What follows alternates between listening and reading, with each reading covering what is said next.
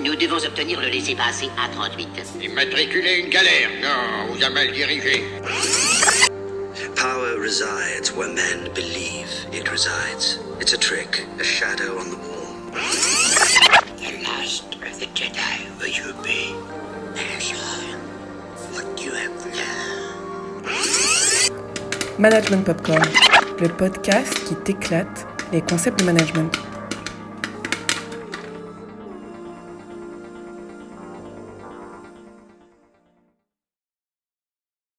Bonjour à tous, c'est Marine Agoguet pour Management Popcorn, le podcast qui aborde les concepts de management à travers des œuvres de culture pop. Aujourd'hui, dans Management Popcorn, on parle de relève familiale, de conseil d'administration et de lancer des couteaux avec la série de bande dessinée Largo Winch, créée par l'écrivain belge Jean Van Hamme. Sans famille ni attache, contestataire, coureur, vagabond, iconoclaste et bagarreur, il se retrouve à 26 ans à la tête d'un empire de 10 milliards de dollars. Découvrez Largo Winch, le milliardaire en bleu jeans, et attachez vos ceintures. Et pour discuter de la gestion de la relève familiale dans ces bandes dessinées de Largo Winch, j'ai le plaisir d'être aujourd'hui avec Luc Bélanger-Martin, maître d'enseignement à HEC Montréal. Bonjour Luc et merci d'être avec moi aujourd'hui. Bonjour Marine, ça fait vraiment plaisir d'être là. Alors d'abord, euh, Luc, je te propose de camper un petit peu le synopsis euh, de Largo Winch. Donc on est aux États-Unis dans les années 90, même si en fait euh, souvent on se dit qu'on pourrait très bien être en 2020 en fait, tellement la série, elle reste vraiment d'actualité cette bande dessinée. Alors Nerio Winch est un vieil homme d'affaires qui est à la tête d'un conglomérat industriel et financier qui s'appelle le groupe W. Le groupe est évalué à 10 milliards de dollars. Je vous rappelle, on est dans les années 90, donc à vous de faire les conversions pour voir un peu la magnitude euh, financière dont on parlerait euh, aujourd'hui. Alors Nerio, il a officiellement ni famille ni enfant, et lorsqu'il meurt euh, assassiné, il est révélé au grand public, mais aussi à tous les membres du conseil d'administration, que Nerio a secrètement adopté un orphelin yougoslave du nom de Largo Winslav pour assurer la continuité de son groupe. Largo, c'est un jeune homme âgé de 26 ans et il hérite donc d'une immense fortune. Il se retrouve à la tête d'un énorme empire financier, hein, le fameux groupe W. Il va se retrouver face à des tractations, des coups montés, des OPA, euh, des magouilles, des détournements, bref, tout ça, ça va devenir son quotidien et il se retrouve surtout plongé dans cet univers de la haute finance. Donc les différents tomes euh, de cette bande dessinée racontent les aventures de Largo Winch. Il est des fois attiré, dégoûté, des fois subjugué par tous ces milliards qu'il a dans les mains. Il est parfois rattrapé par son passé, ce qui l'amène souvent d'ailleurs à questionner le monde financier dans lequel il vit. Et en particulier, les quatre premiers tomes de la série, qui s'intitulent L'héritier, le groupe W, OPA et Business Blues. Ces quatre premiers tomes sont l'occasion de voir un jeune aventurier yougoslave mettre le costume d'homme d'affaires. Et c'est un rôle qu'il n'a pas choisi, il a été choisi euh, par son père adoptif, et donc il doit endosser ce rôle-là au sein d'un collectif qui découvre son existence au pire moment et qui n'est pas vraiment prêt à l'accueillir. Alors euh, je te propose Luc qu'on écoute un premier extrait du tome 1, L'héritier. Cet héritier surprise est effectivement une bonne chose puisqu'il assure le maintien de l'unité du groupe. Mais pourquoi l'avoir caché, Sullivan? Pourquoi le secret? Le financier que vous êtes devrait connaître la réponse, Van Drima. Les parts d'actifs dont hérite Largo valent environ 10 milliards de dollars, ce qui fait de lui, sur le papier en tout cas, l'homme le plus riche du monde, à l'exception de quelques chefs d'État pétroliers. Le fardeau qui attend ce garçon de 26 ans sera écrasant. On voit les membres du conseil sourciller. Au moins, son anonymat lui aura-t-il permis de passer une jeunesse normale, à l'abri des parasites ou des influences qui pourrissent généralement la vie des enfants de milliardaires, raison pour laquelle il a gardé son nom et sa nationalité d'origine. Car qui penserait à faire le rapprochement entre le multimilliardaire américain Nerio Winch et un jeune yougoslave du nom de Larko Winslav? Alors, euh, Luc, est-ce qu'on est ici dans une situation euh, très typique de relève familiale où le fils du dirigeant euh, reprend l'entreprise du père? Pas tout à fait. en fait, on, pourrait dire de façon, de façon assez, sans, trop, sans trop se tromper, que c'est tout sauf les règles de l'art. Mais en même temps, c'est également très proche des règles de l'art. C'est-à-dire qu'on commence par, euh, puis on va le voir plus tard dans la BD, mais on commence par euh, ce qu'on appelle l'incubation. Et euh, l'incubation, elle a été faite de façon non conventionnelle, mais elle a été faite quand même en y réfléchissant avec l'argot.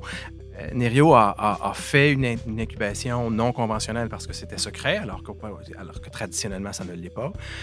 Mais a quand même passé cette première étape euh, euh, de façon assez, euh, assez classique. Alors c'est quoi une incubation, Luc, pour ceux qui seraient peut-être moins familiers avec ce terme-là dans un processus de relève familiale? Si on, on- fait un parallèle, l'incubation, c'est un peu Obélix. C'est un peu Obélix qui tombe dans la potion magique lorsqu'il était, euh, lorsqu'il était petit. Euh, C'est-à-dire que traditionnellement, ce qu'on va faire, ce qu'on va voir en fait, c'est l'héritier qui va euh, accompagner son père ou sa mère les samedis, les dimanches à l'usine ou, au travail. C'est les, les boulots les premiers boulots d'été qui vont être faits dans l'entreprise familiale. C'est également les choix au niveau de l'éducation qui vont être faits en fonction de l'héritage, en fonction de prendre la relève, en fait. Et cette incubation-là, elle va être plus ou moins longue, mais généralement, on va mettre les enfants dans le bain très, très tôt. Et c'est pas nécessairement conscient, ni de la part des parents, mais surtout pas de la part des enfants, euh, mais ils vont vraiment baigner dans, dans, dans l'univers, euh, si ce n'est qu'à travers les repas familiaux où on va effectivement parler de l'entreprise. C'est généralement l'entreprise est assise à table. Et donc, euh, on va, c'est un personnage, c'est une personne à part entière dans la famille. Et ça fait partie donc de l'incubation que de, côtoyer cette personne-là dans l'univers familial. Donc on parle de, de ces entreprises familiales. Il ne faut pas oublier que c'est euh, le type d'entreprise le plus répandu au Québec, au Canada et, et même en fait partout dans le monde. Euh, Ici au Québec, les entreprises familiales, elles génèrent environ 70% de la création d'emplois. Et pourtant, euh, cette succession, la relève familiale, c'est un sujet qui est euh, beaucoup euh, discuté parce que euh, ça échoue souvent, voire ça échoue trop souvent. Et comme tu le dis, c'est quelque chose qui en général se prépare beaucoup en amont. Et dans notre cas ici, l'enfance de Largo Winch, elle est quand même assez particulière. Il fréquente, d'un côté, il fréquente les écoles les plus élitistes de la planète sans porter le nom de Winch. C'est quand même qu'on a cette, euh, comme tu disais, hein, cette dualité, euh, c'est caché. Donc ça le met des fois dans des situations un peu désagréables. Et, du coup, euh, il, fugue et il se fait régulièrement même rattraper. Je te propose d'ailleurs qu'on écoute un extrait là-dessus. Je t'aurais retrouvé où que tu aies pu te cacher, mon garçon. Tu aurais dû le savoir. Je ne veux pas retourner au collège, monsieur. Ni dans celui-là, ni dans aucun autre en Angleterre ou ailleurs. Je crois que tu n'as pas encore très bien saisi ta situation, mon garçon. En route, Virgile. Tu ne t'appartiens pas, Largo. Tu appartiens à l'avenir que j'ai tracé pour toi. Donc on est quand même dans une relève particulière, là, Luc. Il n'y a aucun doute, en fait. C'est, c'est, euh, et là, au contraire de ce qui se fait habituellement, euh, c'est parfaitement instrumental.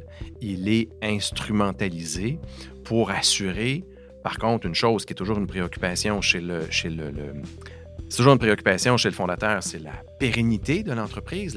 Et cette pérennité-là, dans ce cas-ci, il est parfaitement instrumental à la pérennité. Alors qu'habituellement, il y a une dimension émotive, il y a une dimension affective qui est là, et ça vient se compliquer que lorsqu'on a plusieurs enfants, mais euh, dans ce cas-ci, la dimension affective, elle est absolument pas là.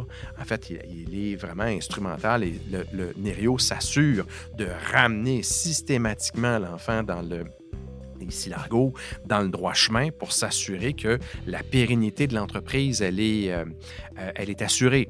Alors que dans la vraie vie, euh, c'est peut-être un petit peu plus complexe que ça. là. Les enfants sont moins instrumentales et dans ce cas, la, la- dimension affective est beaucoup plus présente en fait que dans, le, ce qui est raconté par les auteurs.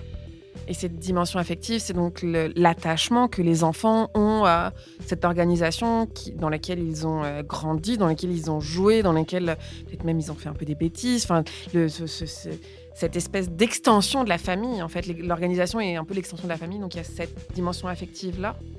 C'est pas qu'économique en fait. C'est pas qu'économique, c'est. Euh, as tout à fait raison en disant qu'il y a la dimension affective. en fait, chez les enfants, ça va être tout un tout l'autre. Ça va être soit de l'affection par rapport à l'entreprise ou du rejet de l'entreprise. Puis là, ça peut être un peu dramatique s'il n'y a pas de relève parce que les parents vont voir en fait leur, euh, le, rêve dynastique pour certains euh, euh, se terminer. on le voit entre autres dans les entreprises euh, puis c'est le drame au Québec, là, on le voit dans les entreprises agricoles, où on a 5, 7 générations, 8 générations, et là, tout d'un coup, il n'y a plus rien. Parce que les enfants n'ont pas d'intérêt, n'ont pas justement d'attachement par rapport à, la Terre. Et là, il y a, ce rêve dynastique-là qui va, qui va se, terminer. Puis il y a aussi la dimension affective pour certains. Euh, pour certains propriétaires, pour certains fondateurs, par rapport à leurs enfants. C'est-à-dire qu'ils euh, voient que c'est le meilleur pour eux. Ils voient que c'est le. Ce qu'ils veulent, en fait, c'est de faire en sorte d'assurer l'avenir de leurs enfants. il y a une dimension profondément euh, affective dans, dans, dans ça. C'est pas le cas de tout le monde, par contre. Il faut bien comprendre que les scénarios, euh, les scénarios sont extraordinairement divers euh, au niveau des, des, fondateurs. Il y en a qui veulent absolument pas que leurs enfants prennent la relève, d'autres qui veulent absolument que les enfants prennent la relève. Et on pourra voir peut-être un peu plus tard, là, mais, moi, ce que je disais toujours à mes étudiants qui où, il y a une entreprise familiale dans, dans, dans, la famille, je leur disais, c'est pas ton entreprise, c'est l'entreprise de tes parents. Fais attention, il y a là, il y a là quelque chose d'extrêmement important. C'est pas, ils ne te doivent rien. C'est, eux qui vont prendre la décision avec toi, mais c'est eux qui vont prendre la décision si tu, si tu prends la relève ou si tu la prends pas. C'est pas ton entreprise, c'est leur entreprise. Et ça, il y en a certains qui se font jouer de vilain tour là-dessus. Et, et, là, on a quelque chose de complètement antagoniste à ça, puisque euh, euh, là, c'est Neri Winch décide que c'est Largo. Euh, et sur la dimension affective, là, on le voit dans l'extrait.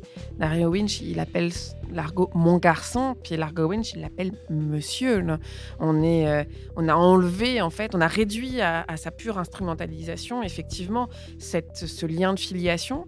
Et est-ce que du coup, on perd une des forces de l'entreprise familiale, qui est que, bah, au travers d'un lien en fait euh, euh, de filiation qui est normalement, bah, on a défini une famille plus ou moins fonctionnelle, plus ou moins dysfonctionnelle, mais normalement il y a quand même un peu, il y a de l'amour là-dedans, il y a, y a quelque chose qui est, qui est très particulier, très propre aux familles et qui en fait une force dans les entreprises familiales. Là, en fait, on n'a pas ça si on, le, si on le regarde à la lumière de logique est, avec lesquelles toi et moi, on est assez habitués à, jongler, on est clairement dans une logique formelle, en fait, où l'argot est un instrument au service de la pérennité de l'entreprise, alors que dans les entreprises familiales, on est davantage dans des logiques traditionnelles où là, effectivement, il y a cette dimension de tradition, cette dimension de famille, cette dimension un peu, un peu clanique, puis une logique de don également. Et là, on n'est pas là-dedans. Là. On est vraiment dans tu sers froidement, tu es un instrument pour assurer, m'assurer. Puis ce qu'on va voir plus tard, c'est que le, bonhomme, il sait qu'il est malade.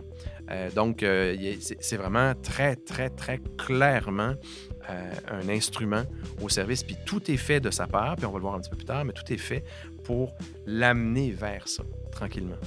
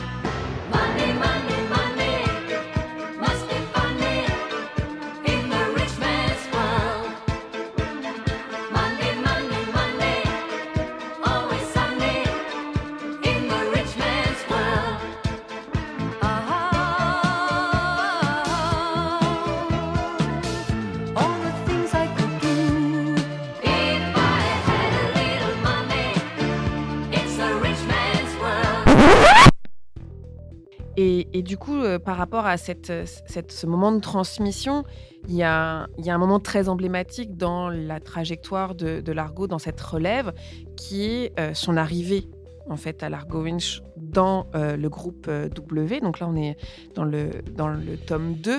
Et donc dans, ce- dans cet album-là, on voit euh, Largo Winch assister à son premier conseil d'administration et donc être confronté bah, à tous les présidents euh, des différentes euh, euh, filiales du groupe W.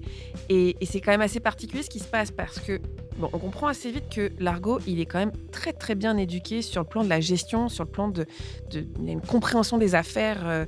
on va dire technique qui lui vient du fait, on apprend plus tard d'ailleurs qu'il a un MBA de l'INSEAD. C'est quand même le MBA de l'INSEAD, en général classé parmi les meilleurs du monde. Donc on sent qu'il a une éducation. Là encore, on est dans le technique. C'est pas une éducation de j'ai passé du temps dans l'entreprise. C'est euh, Nerio d'ailleurs qui lui a pas laissé le choix et qui lui a dit tu fais un MBA à l'INSEAD. Donc on est dans la formation technique. Il a euh, euh, à côté de ça, Largo, quand même beaucoup de conversations avec Nerio Winch sur euh, le fonctionnement du groupe. Mais là encore, sur le fonctionnement technique du groupe, il n'y a jamais mis les pieds. Il ne connaît absolument personne. Et c'est son premier conseil d'administration. Et il arrive avec un couteau dans les mains. C'est assez particulier quand même. Un extrait.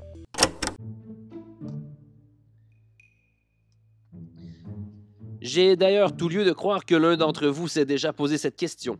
Un d'entre vous qui n'est pas étranger à la mort de Nerio, ni à certains incidents qui me sont arrivés récemment en Turquie. Un d'entre vous qui est prêt à tout pour s'emparer du groupe W. Et là, on voit un élan de consternation à travers les membres du conseil. Voilà une accusation bien directe, mon cher, directe et fort grave. Je n'accuse personne en particulier, monsieur Dundee, pour la simple raison que j'ignore encore qui accuser. J'avertis seulement mon adversaire inconnu qu'il ne lui reste plus beaucoup de temps pour mettre la phase finale de son plan à exécution. Dans moins de 48 heures, je serai en possession des parts de la Zukunft Anstalt, et je crois être la seule personne au monde à en connaître la cachette.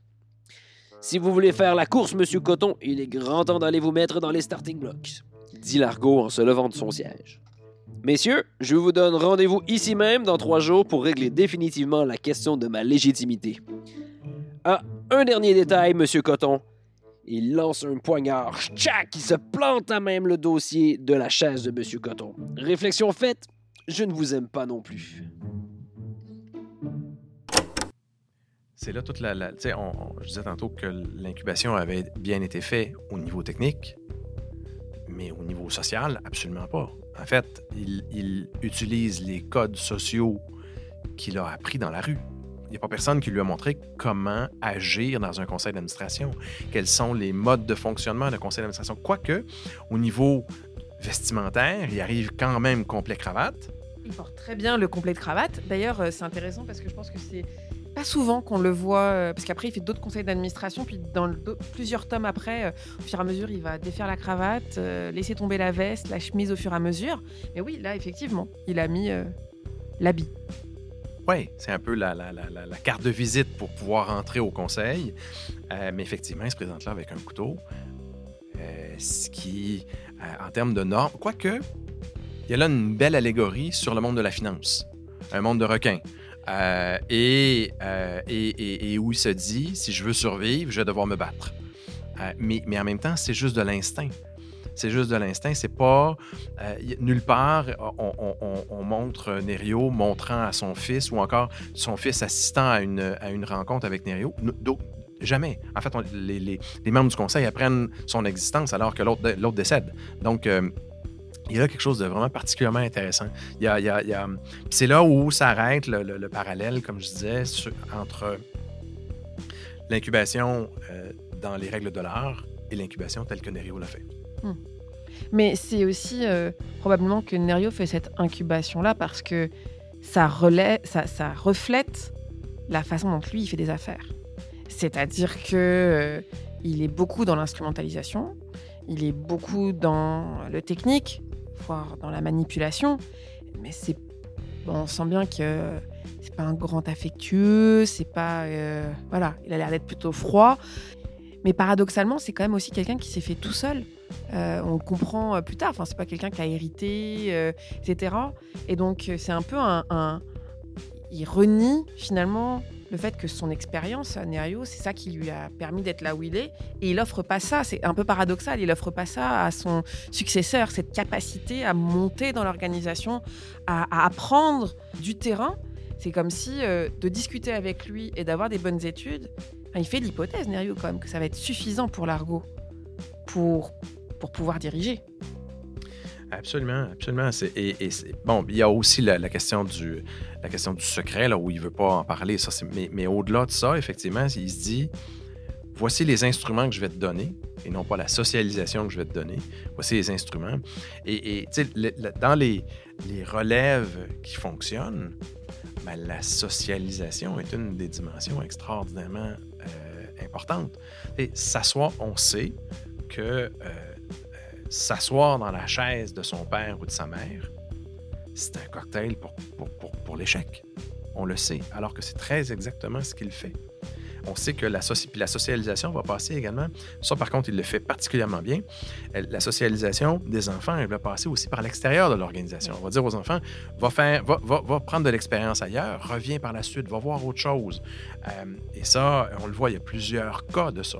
Ah, mais puis là, pour le coup, Largo, il voit plein d'autres choses. Hein, et, son côté aventurier, aussi la façon dont il va faire des affaires, est, profondément marqué par, euh, en gros, entre l'âge de 18 et 26 ans, oui, il fait des études, mais euh, il va se retrouver au fin fond de la, en Asie du Sud-Est, euh, en Birmanie, avec des, des des peuples qui font de, la, la, guérilla. il, il, il, lui arrive tout un tas de choses. Puis bon, ça, ça fait, ça, ça crée aussi le personnage et puis le côté un peu aventure romanesque dans, la BD. Mais effectivement, ce savoir-faire-là, cette expérience-là, il va la ramener dans le monde, euh, dans le monde des affaires. Ça va lui permettre de décricoter un certain nombre de, de, coups foireux.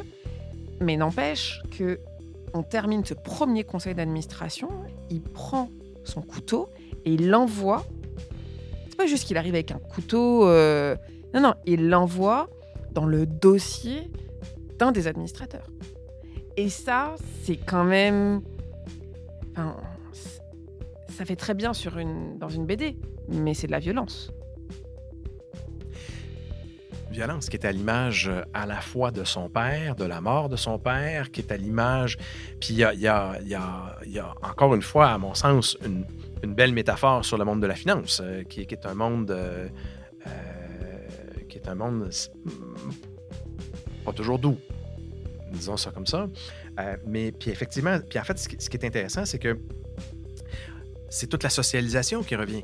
Comment a-t-il été socialisé? Il a été socialisé dans la rue essentiellement par des expériences. Et ce qu'il fait, c'est qu'il reproduit les comportements qu'il a, comment il a appris auparavant. Et bon, ce qu'on ne sait pas, c'est est-ce que c'est volontaire de la part de Nerio ou pas, on n'en a, pas, a pas la moindre idée.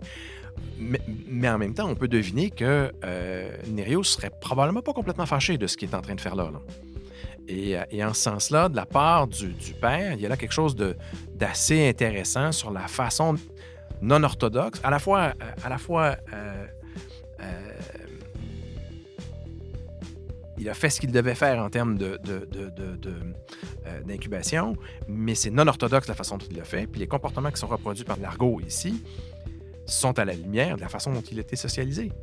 Et c'est probablement pas innocent de la part de Nerio. Probablement pas.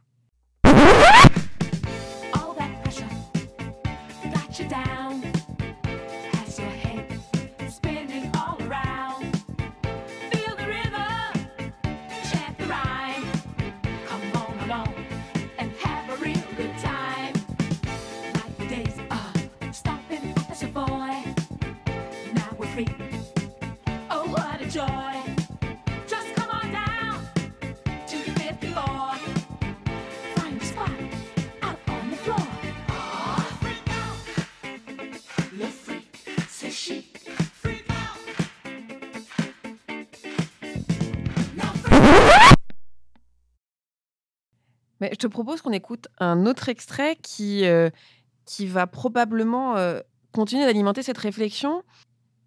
Et donc, en fait, dans cet extrait, euh, ce qui est intéressant, c'est qu'on a une confrontation de la vision qu'a Nerio de ce que c'est que diriger une entreprise et de ce que Largo a comme vision de qu'est-ce que ça veut dire que prendre sa place dans le milieu des affaires. Pour moi? Qu'avez-vous jamais fait pour moi, monsieur, à part me retirer de l'orphelinat quand j'avais deux ans? Quel genre de père croyez-vous avoir été? Vous ne m'avez adopté que pour vous fabriquer un héritier, pour que votre précieux groupe ne disparaisse pas avec vous. Vous m'avez formé pour ça, et uniquement pour ça. Vous ne m'avez pas seulement fait faire des études approfondies et expliquer en détail les mécanismes de vos affaires, vous m'avez appris l'art de la corruption et du chantage, les moyens de pousser ses concurrents à la faillite, la manière d'infléchir en sa faveur les décisions d'un gouvernement, et à ce moment-là, il lance les pages d'une grosse pile de papier sur la table devant lui. Vous m'avez octroyé ici même le diplôme le plus exclusif qui soit, Monsieur Winch. Mais vous êtes-vous jamais demandé comment je ressentais les choses? Quelle pouvait être ma vision de l'existence et de l'accomplissement de soi? Non, évidemment, puisque vous vous en moquez éperdument. As dit ce que tu avais à dire? Parfait. Ta vision des choses, c'est ton problème, Largo. Je ne m'en moque pas, mais la chance veut que tu aies une personnalité suffisamment riche pour trouver tout seul les réponses aux questions que tu te poses. Ce moment viendra d'ailleurs plus tôt que tu le penses, mon garçon. Dans un an tout au plus, je serai mort. Tu trouveras alors sur ta route bien des gens prêts à aller jusqu'au crime pour s'approprier ce que je te laisserai. Tu en trouveras d'autres, ou les mêmes, qui chercheront à te repousser, à se débarrasser de toi. Et ça, je te connais, c'est un défi auquel tu seras incapable de résister. Tu as le droit de me mépriser et de mépriser ce que je représente, Largo. Mais quoi que tu en penses, j'ai appris à bien te connaître. Tu accepteras l'héritage que je te laisse parce que tu aimes te battre. Tu disais tout à l'heure, Nerio, c'est pas inintéressant, puis ça, ça, a plein de bonnes propriétés d'avoir aussi euh, créé un, un, contexte de relève où euh, l'argot peut exprimer son individualité. Ce à quoi ça me fait penser, ce que tu es en train de raconter, c'est que c'est sur l'individualité, c'est quelque chose de fondamental en relève. Ce qui fonctionne bien, c'est lorsque les enfants ont un projet entrepreneurial à l'intérieur de l'entreprise familiale. Donc, cette idée d'individualité, elle est fondamentale. On sait que s'asseoir dans la chaise du fondateur, ça ne fonctionne pas. Par contre, ce qui fonctionne, c'est lorsque les enfants sont capables d'exprimer leur individualité, lorsqu'ils sont capables de, de créer, d'avoir leur propre projet entrepreneurial, et de mener à bien ce projet entrepreneurial, puis ça sert en fait d'intégration dans l'entreprise familiale.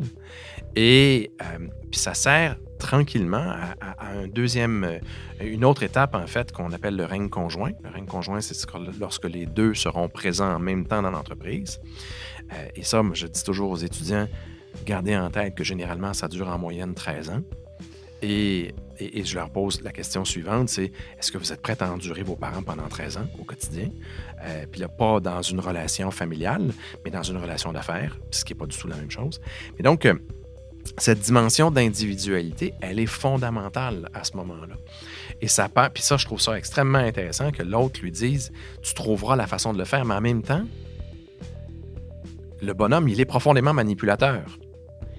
Et, et, oui, il lui donne toute son, individualité ou son, illusion d'individualité, mais il sait pertinemment comment il réagit depuis toujours. Mm. Et il sait pertinemment comment il va réagir devant le conseil d'administration. Et ça nous donne ce qu'on discutait, ce qu'on discutait tantôt, un couteau planté dans un, dans un fauteuil à la première rencontre. Et, effectivement, hein, c'est, je pense que il lui dit tu accepteras l'héritage que je te laisse parce que tu aimes te battre. Et donc, euh, d'une certaine façon, il peut même se demander si euh, Nerio, euh, parce que les fois où euh, Largo fugue ou il se retrouve dans des prisons au fin fond de nulle part, est-ce que probablement que Nerio est parfaitement au courant de ça et il le laisse se démerder pour l'expérience qui, qui, va développer, tout, tout, le bagage que Largo va avoir du fait de ses expériences passées. Mais là encore, tout ça s'est fait en dehors de l'organisation. Et c'est comme si on niait d'une certaine façon la façon dont le reste de l'organisation va réagir. C'est aussi penser, je trouve, dans, dans, cette, dans la façon dont Nerio pense la relève, c'est de penser une diade. Largo Winch, Nerio Winch. Mais il y a tout le reste de l'organisation, il y a tout le reste du collectif. Ça traduit quand même un petit mépris, probablement, hein, de Nerio vis-à-vis du reste du collectif. Il y a lui et les autres. Et donc bah là, il y a la diade, il y a lui et Largo. Qu'est-ce que lui va transmettre à Largo Comment Largo va se développer? Mais le lien de l'argot à l'organisation euh, et surtout le lien de l'organisation à l'argot, comment euh, les gens qui travaillent dans cette organisation-là vont percevoir l'argot, est-ce que ça va créer du remous, est-ce que ça va rendre les choses plus faciles, plus difficiles dans le travail pour les gens de l'organisation? C'est pas son problème. C'est pas son problème, puis c'est surtout pas une préoccupation. L'organisation, encore, l'organisation, quand on, quand on lit les, les, premiers tomes, l'organisation, c'est une machine à cash, point dans sa forme, c'est un conglomérat avec, des, avec des, les, relations entre les différents composants du conglomérat n'ont pas nécessairement à voir euh, les unes avec les autres en termes d'activité. Bref, c'est une machine à cash et en ce sens-là, euh, Nerio, c'est un instrument de plus dans sa vie. Donc, euh, la socialisation que, que, que, l'argot doit avoir pour être capable de, de, de, de joindre l'entreprise, c'est pas une préoccupation.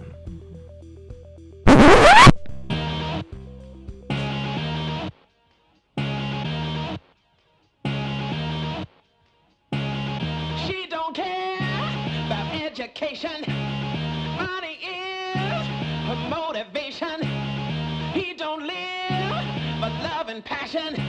When he can buy his satisfaction.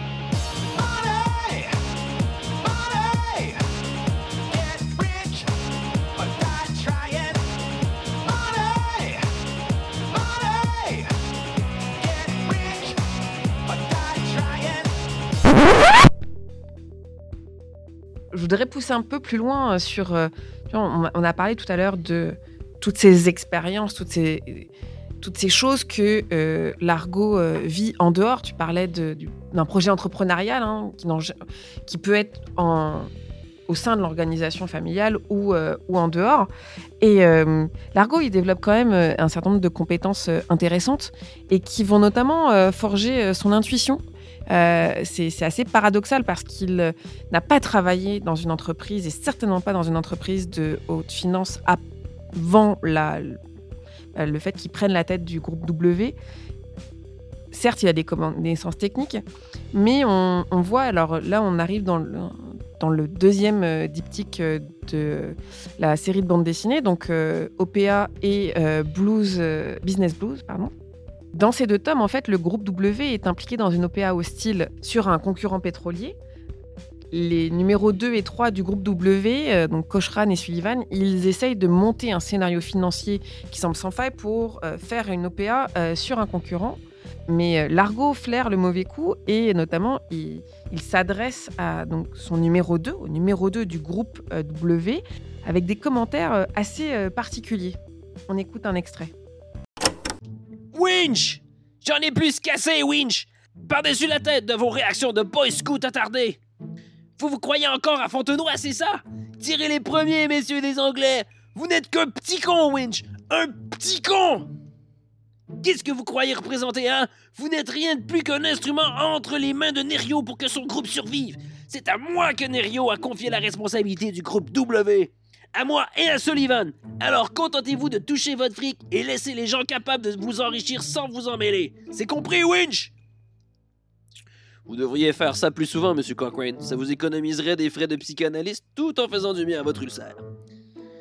Ah, un détail. À Fontenoy, ce sont quand même les Français qui ont gagné. Bon après-midi, monsieur l'administrateur.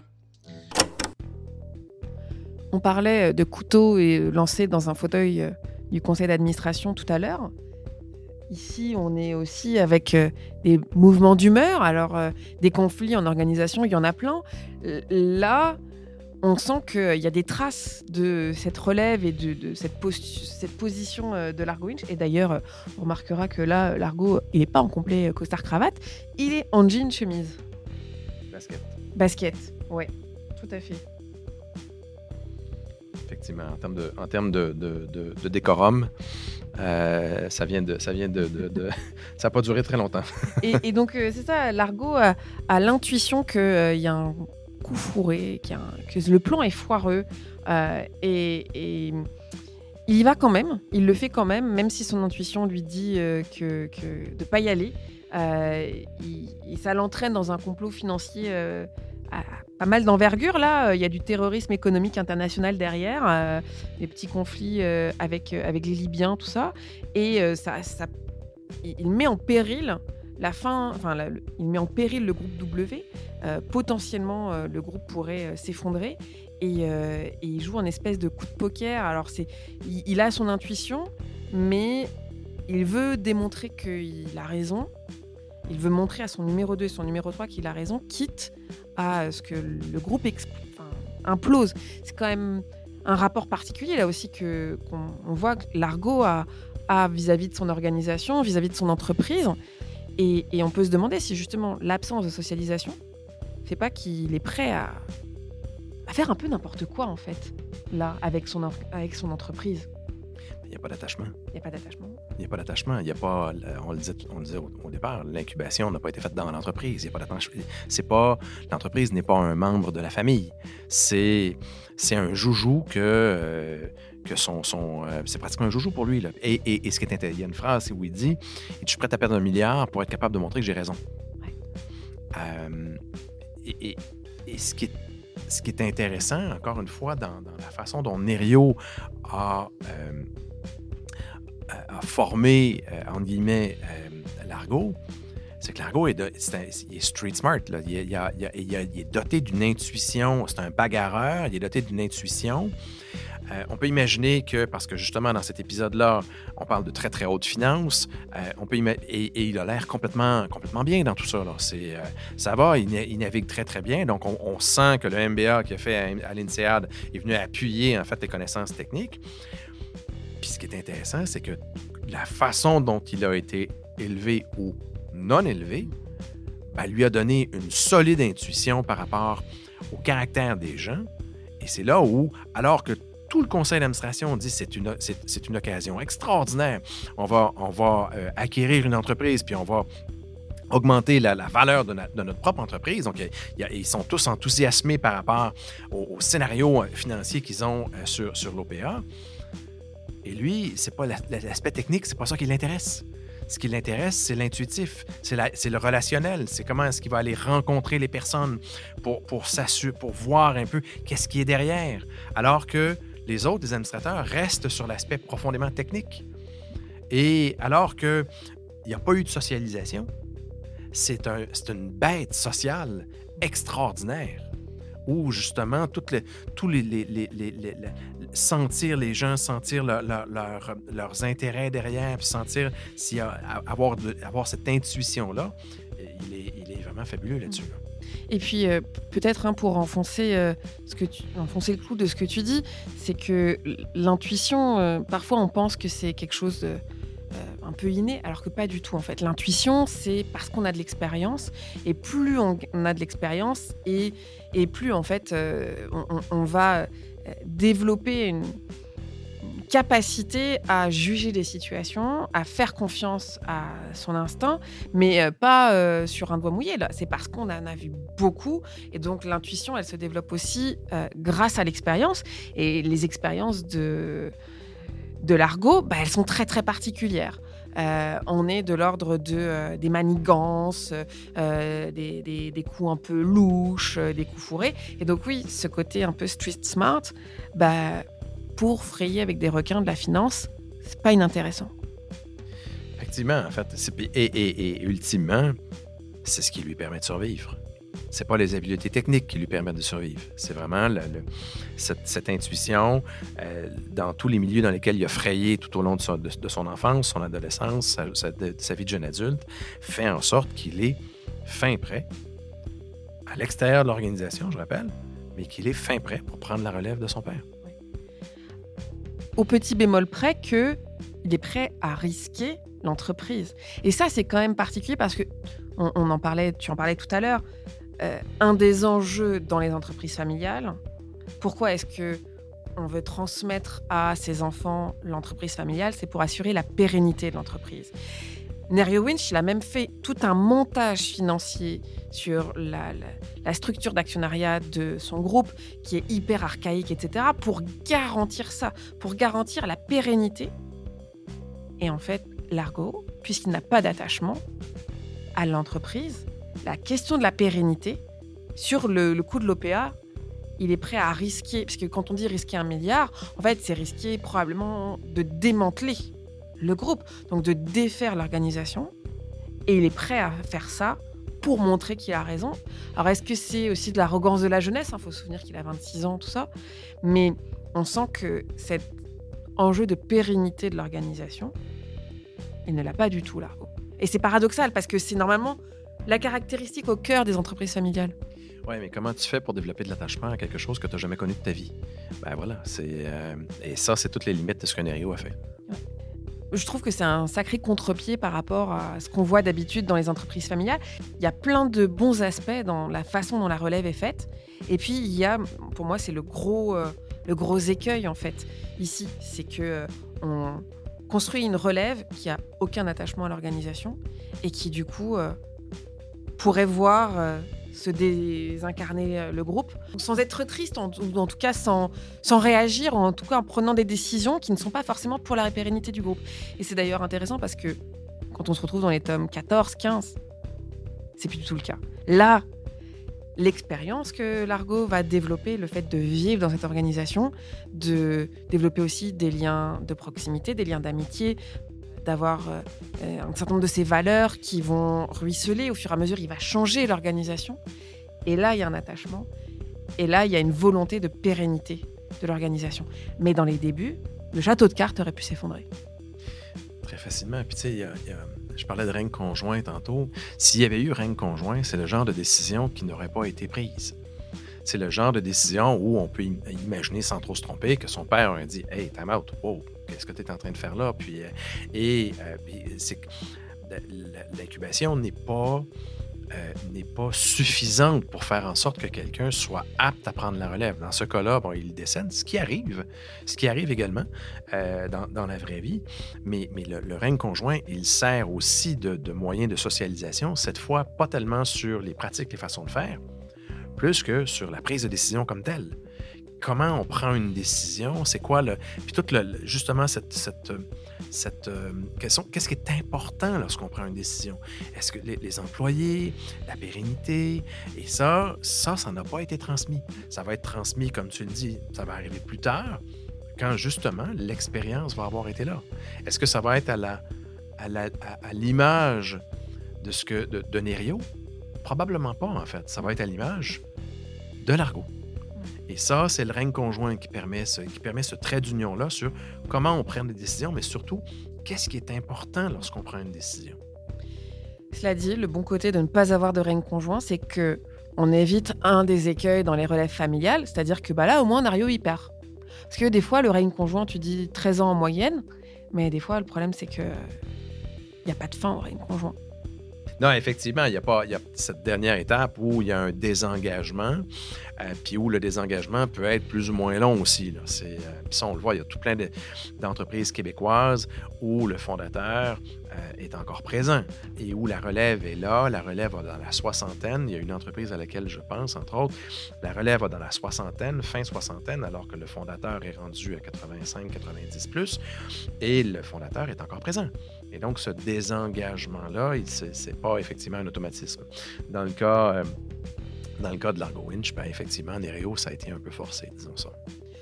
Oui, cela dit, euh, il, se savait aussi malade. Il a sciemment refusé qu'il y ait un conjoint, donc avec euh, toutes les conséquences qu'on vient euh, de discuter. Mais au moins, cette dernière étape dans la relève familiale, bah, elle était, en fait, il l'avait planifiée. Ça se passe pas exactement comme il voulait, mais il, enfin, il a orchestré sa propre mort. Donc, il a voulu cette fin-là. Je pense que c'est un- une, belle façon là de boucler aussi euh, ce que ce qu'on peut tirer de cette euh, série de BD sur euh, la relève familiale, avec les bons côtés, hein, on en a parlé, les limites aussi de cette relève quand même très particulière. Je vais te remercier, Luc, pour cet échange vraiment passionnant sur l'Argo Winch et la relève familiale. Plaisir.